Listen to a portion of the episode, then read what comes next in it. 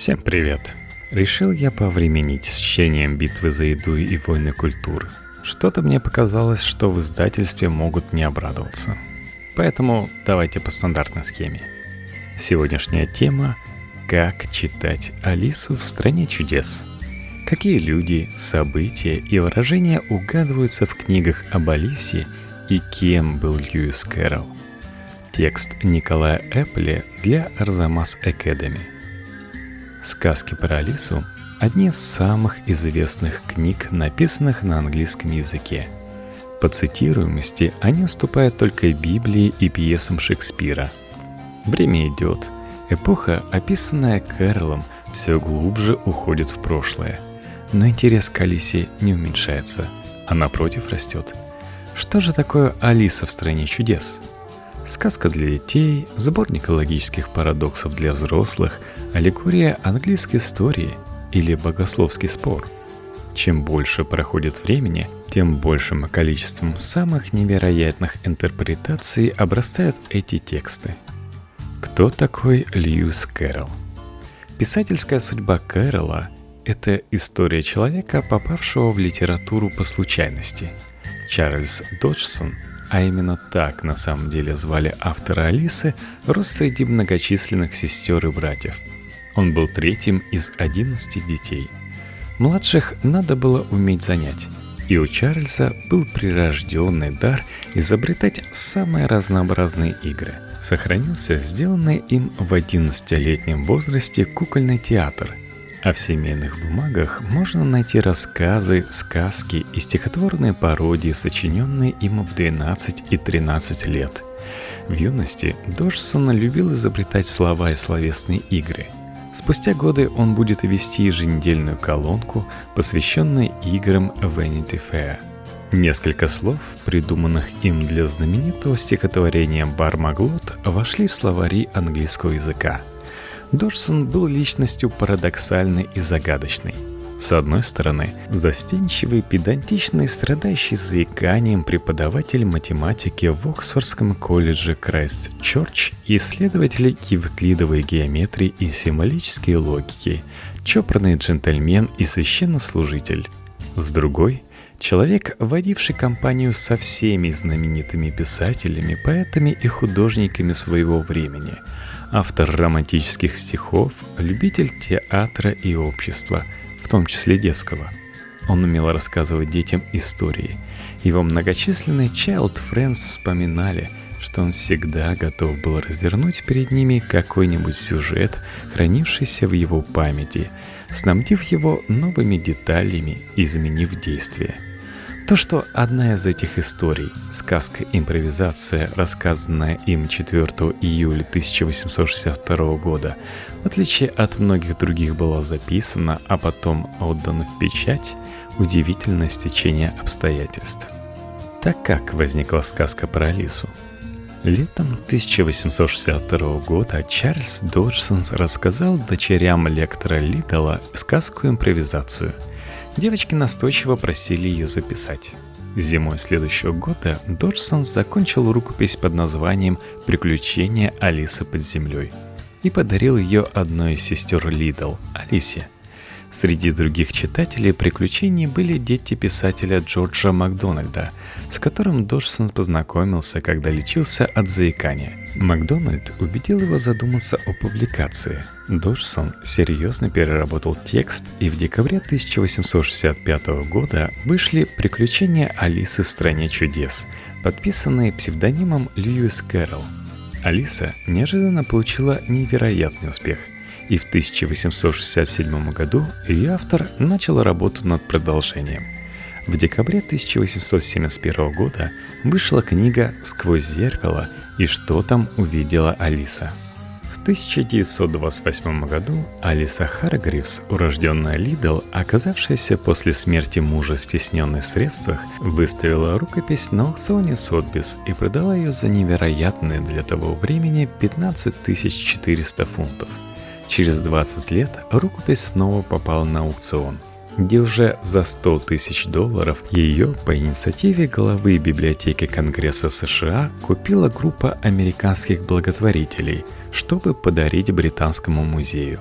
в знак благодарности доблестному народу, который долгое время бился с Гитлером почти в одиночку. Очевидно, до 1941 года. Позже рукопись была передана в британскую библиотеку, на сайте которой ее теперь может полистать любой желающий. На сегодняшний день вышло более 100 английских изданий Алисы. Она переведена на 174 языка. На основе сказок созданы десятки экранизаций и тысячи театральных постановок. Что такое Алиса в стране чудес? Чтобы верно понимать Алису в стране чудес, важно иметь в виду, что эта книга появилась на свет случайно. Автор двигался туда, куда его вела фантазия, ничего не желая этим сказать читателю и не подразумевая никаких разгадок. Возможно, именно поэтому текст стал идеальным полем для поиска смыслов. Вот далеко не полный список истолкований книг об Алисе, предложенных читателями и исследователями. История Англии. Младенец-герцог, превращающийся в поросенка, это Ричард III, на гербе которого был изображен белый кабан. А требование королевы перекрасить белые розы в красный цвет, конечно же, отсылка к противостоянию алой и белой розы, ланкастеров и йорков. По другой версии в книге изображен двор королевы Виктории. По легенде, королева сама написала Алису а потом попросила неизвестного оксфордского профессора подписать сказки своим именем. История оксфордского движения. Высокие и низкие двери, в которые пытается войти Алиса, меняющая рост, это высокая и низкая церкви, тяготеющие соответственно католической и протестантской традиции и колеблющиеся между этими течениями верующий – Кошка Дина и скотч-терьер, упоминание которых так боится мышь, простой прихожанин, это католичество и пресвитерианство, белая и черная королевы, кардиналы Ньюмен и Мэннинг, а Бармаглот – папство. Шахматная задача. Чтобы ее решить, нужно использовать, в отличие от обычных задач, не только шахматную технику, но и шахматную мораль – выводящую читателя на широкие морально-этические обобщения. Энциклопедия психозов и сексуальности. В 1920-50-х годах стали особенно популярны психоаналитические толкования Алисы, а дружба Кэрола с детьми стали пытаться представить как свидетельство его противоестественных наклонностей. Энциклопедия употребления веществ – 1960-х на волне интереса к различным способам расширения сознания в сказках об Алисе, которая все время меняется, отпивая из склянок и откусывая от гриба, и ведет философские беседы с гусеницей, курящей огромную трубку, стали видеть энциклопедию употребления веществ. Манифест этой традиции – написанная в 1967 году песня «White Rabbit» группы Jefferson Airplane. One pill makes you larger, and one pill makes you small, and the ones that mother gives you don't do anything at all. Откуда что взялось? Кэроловская фантазия удивительна тем, что в стране чудес и зазеркалья нет ничего выдуманного. Метод Кэрола напоминает аппликацию, элементы реальной жизни причудливо перемешаны между собой. Поэтому в героях сказки ее первые слушатели легко угадывали себя, рассказчика, общих знакомых, привычные места и ситуации. 4 июля 1862 года. Июльский полдень золотой из стихотворного посвящения, предваряющего текст книги, это вполне конкретная пятница, 4 июля 1862 года. По словам Уинстона Хью Оттона, день столь же памятный в истории литературы, сколь в истории американского государства – Именно 4 июля Чарльз Доджсон, а также его друг, преподаватель Тринити колледжа, а позже воспитатель принца Леопольда и каноник Вестминстерского аббатства Робинсон Даквард, и три дочери ректора, 13-летняя Ларина Шарлотта, 10-летняя Алиса Плезанс и Эдит Мэри 8 лет, отправились на лодочную прогулку по Айлису – Так называется протекающая по Оксфорду Темза. Аткинсон привел ко мне своих друзей, миссис и мисс Питерс. Я их фотографировал, а потом они посмотрели мой альбом и остались завтракать. Затем они отправились в музей, а мы с Даквартом взяли с собой трех девочек Лидл, отправились на прогулку вверх по реке Годстоу, пили чай на берегу и вернулись в Крайст-Чорч только в четверть девятого. Зашли ко мне, чтобы показать девочкам мое собрание фотографий и доставили их домой около 9 часов. По этому случаю я рассказал им волшебную сказку «Приключения Алисы под землей», которую я принялся записывать для Алисы и которая теперь завершена. В том, что касается текста, хотя рисунки еще не готовы даже частично. Такая вот страница из дневника Льюиса Кэрролла – Строго говоря, это была уже вторая попытка отправиться на летнюю речную прогулку. 17 июня та же компания, а также две сестры и тетушка Доджсон сели в лодку, но вскоре пошел дождь, и гуляющим пришлось изменить свои планы. Этот эпизод лег в основу глав «Море слез» и «Бег по кругу», но 4 июля погода была прекрасная, и компания устроила пикник в Годстоу у развалин древнего аббатства – Именно там Доджсон рассказал девочкам Лидл первую версию сказки про Алису. Это был экспромт. На недоуменные вопросы друга о том, где он услышал эту сказку, автор отвечал, что сочиняет на ходу. Прогулки продолжались до середины августа, и девочки просили рассказывать дальше и дальше. Прототипом главной героини была средняя сестра Алиса, любимица Доджсона – Ларина стала прототипом попугайчика Лори, а Эдит — орленка Эда. Отсылка к сестрам Лидл есть также в главе «Безумное чаепитие». Кисельных барышень из рассказа Сони зовут Элси, Лесси и Тилли. Элси — воспроизведение инициалов Ларина Шарлотты, Элси, то есть Ларина Шарлотт. Тилли — сокращение от Матильды, домашнего имени Эдит, а Лесси — анаграмма имени Алисы — сам Доджсон — это Дадо. Представляясь, он выговаривал свою фамилию с характерным заиканием — Додо Доджсон. Даквард был изображен в виде селезня, Робин Гусь в переводе Нины Димуровой. А мисс Прикет, гувернантка сестер Лидл, они звали ее колючкой, Прикс, стала прообразом мыши из «Черной королевы». Дверь, сад удивительной красоты и безумное чаепитие – Заглядывая в дверцу, Алиса видит сад удивительной красоты. Это дверь, ведущая из сада дома ректора в сад при соборе. Детям было запрещено заходить в церковный сад, и они могли видеть его только через калитку. Здесь Доджсон и девочки играли в крокет, а на раскидистом дереве, растущем в саду, сидели кошки. Нынешние жильцы ректорского дома считают, что среди них был и чеширский кот – даже безумное чаепитие, для участников которого всегда 6 часов и время пить чай, имеет реальный прообраз. Когда бы сестры Лидл не пришли к Доджсону, у него всегда был готов для них чай. Патоковый колодец из сказки, которую во время чаепития рассказывает Соня, превращается в кисель, живущая на дне сестрицы в кисельных барышень. Это целебный источник в местечке Бинзи, которое находилось по дороге из Оксфорда в Гудстоу. Первая версия «Алисы в стране чудес» представляла собой именно собрание таких отсылок, тогда как нонсенсы и словесные игры всем известной Алисы появились лишь при переработке сказки для публикации.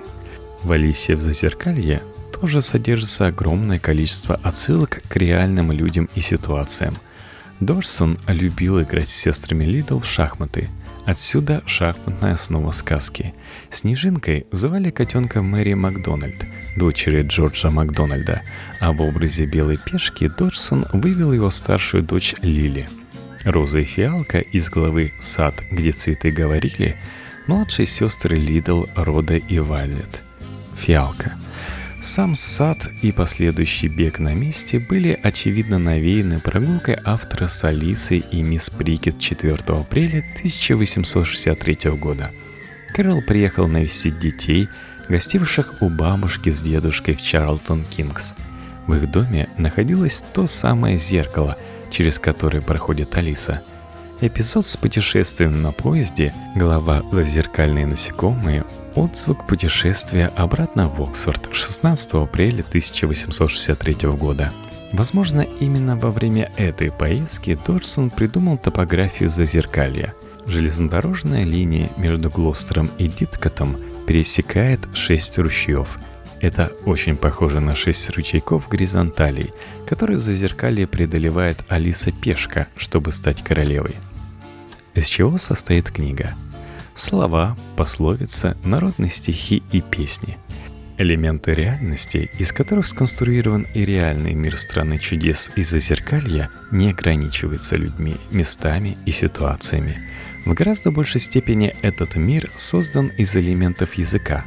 Впрочем, эти планы тесно переплетаются. Например, на роль прототипа шляпника в переводе Тимуровой «болванщик» претендует как минимум два реальных человека. Оксфордский изобретатель и коммерсант Фил Картер и Роджер Крэб, шляпник, живший в 17 веке. Но в первую очередь своим происхождением этот персонаж обязан языку – Шляпник – это визуализация английской пословицы «mad as hatter» – «безумен как шляпник».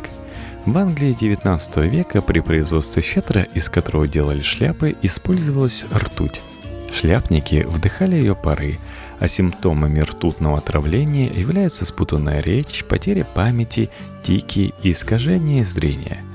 Персонаж, созданный из языкового образа, очень характерный прием для Кэрола – Мартовский заяц, тоже из поговорки «mad as a much hair» в переводе означает «безумен, как мартовский заяц». В Англии считается, что зайцы в период размножения, то есть с февраля по сентябрь, сходят с ума. Чеширский кот появился из выражения «to green like Cheshire cat». Происхождение этой фразы не вполне очевидно – Возможно, она возникла потому, что в графстве Чешир было много молочных ферм, и коты чувствовали себя так особенно вольготно, или потому что на этих фермах изготавливали сыр в форме котов с улыбающимися мордами.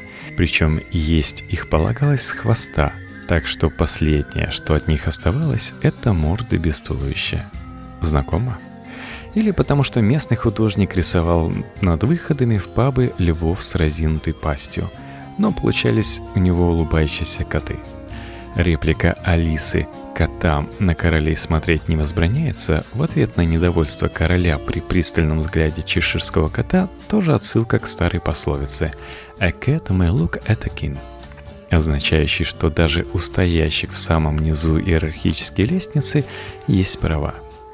Но лучше всего этот прием виден на примерах черепахи Квази, с которой Алиса встречается в девятой главе – в оригинале ее зовут Mock Turtle. И на недоуменный вопрос Алисы «Что же оно такое?» королева сообщает ей «It's the thing Mock Turtle soap is made from» то есть то, из чего делают как бы черепаший суп. Mock Turtle Soap – имитация традиционного деликатесного супа из зеленой черепахи, готовившейся из телятины. Такое создание персонажей из игры слов очень типично для Кэрола – Язык у Кэрола управляет и развитием сюжета. Так, бубновый валет похищает крендели, за что его судят в 11 и 12 главах «Страны чудес». Это драматизация английской народной песенки «The Queen of Hearts She Made Some Tats». Король червей, пожелав кренделей. Из народных песен выросли также эпизоды о шалтай-болтае, льве и единороге – в книгах Кэрола можно найти множество отсылок к литературным произведениям. Самое очевидное – это откровенные пародии, прежде всего переначенные известные стихотворения, главным образом нравоучительные «Папа Вильям», «Малютка-крокодил», «Еда вечерняя» и так далее. Пародии не ограничиваются стихами – Кэрол иронически обыгрывает пассажи из учебников в главе «Бег по кругу» и даже стихи поэтов, к которым относился с большим уважением. Эпизод в начале главы «Сад, где цвели говорили» обыгрывает строки из поэмы Теннисона «Мод». Сказки об Алисе настолько заполнены литературными реминисценциями, цитатами и полуцитатами, что одно их перечисление составляет увесистые тома – Среди цитируемых Кэролом авторов – Вергилий, Данте, Мильтон, Грей, Кольдридж, Скотт, Китс, Диккенс, Макдональд и многие другие. Особенно часто в Алисе цитируется Шекспир. Так реплика «голову ему ей долой», которую постоянно повторяет королева, прямая цитата из Ричарда III. Как логика и математика повлияли на Алису? Специальностью Чарльза Доджсона была евклидовая геометрика, математический анализ и математическая логика. Кроме того, он увлекался фотографией, изобретением логических и математических игр и головоломок. Этот логик и математик становится одним из создателей литературы нонсенса, в которой абсурд представляет собой строгую систему. Пример нонсенса – часы шляпника, которые показывают не час, а число. Алисе это кажется странным, ведь в часах, не показывающих время, нет смысла. Но в них нет смысла в ее системе координат, тогда как в мире шляпника, в котором всегда 6 часов и время пить чай, смысл часов именно в указании дня. Внутри каждого из миров логика не нарушена. Она сбивается при их встрече – Точно так же идея смазывать часы сливочным маслом не бред, а понятный сбой логики. И механизм, и хлеб полагается чем-то смазывать. Главное не перепутать, чем именно. Инверсия – еще одна черта писательского метода Кэрролла. В изобретенном им графическом методе умножения множитель записывался задом наперед и над множимым. По воспоминаниям Дорсона, задом наперед была сочина охота на снарка – Сначала последняя строчка, потом последняя строфа, потом все остальное. Изобретенная им игра дуплеты состояла в перестановке местами букв в слове. Его псевдоним Льюис Кэрролл, тоже инверсия, сначала он перевел свое полное имя Чарльз Латвидж на латынь. Получилось Королус Людовикус, а потом обратно на английский. Имена при этом поменялись местами. Инверсия в Алисе встречается на самых разных уровнях. От сюжетного, на суде над валетом королева требует сначала вынести приговор, а потом установить виновность подсудимого. До структурного, встречая Алису, единорог говорит, что всегда считал детей сказочными существами. Принцип зеркального отражения, которому подчинена логика существования зазеркалья, тоже разновидность инверсии. И отраженное расположение фигур на шахматной доске делает шахматную игру идеальным продолжением темы игры карточной из первой книги. Чтобы утолить жажду, здесь нужно отведать сухого печенья. Чтобы стоять на месте, нужно бежать. Из пальца сначала идет кровь, а уже потом его колет булавкой. Кто создал первые иллюстрации к Алисе? Одна из важнейших составляющих сказок об Алисе – иллюстрации, с которыми ее увидели первые читатели и которых нет в большинстве переизданий – Речь об иллюстрациях Джона Таниела 1820-1914, которые важны не меньше реальных прообразов героев и ситуаций, описанных в книге. Сначала Кэрол собирался опубликовать книгу с собственными иллюстрациями и даже перенес некоторые из рисунков на самшитовые дощечки, использовавшиеся типографами для изготовления гравюр. Но друзья из круга прерафаэлитов убедили его пригласить профессионального иллюстратора – Кэрролл остановил свой выбор на самом известном и востребованном.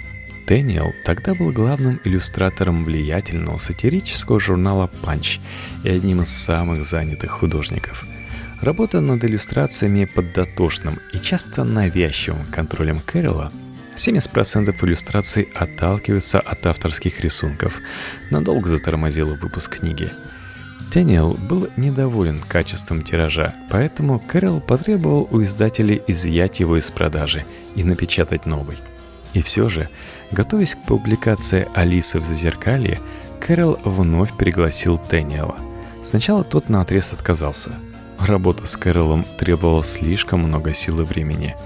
Но автор был настойчив и в конце концов уговорил художника взяться за работу – кстати, интересно, что сейчас книги именно из изъятого тиража дороже всего ценятся у коллекционеров.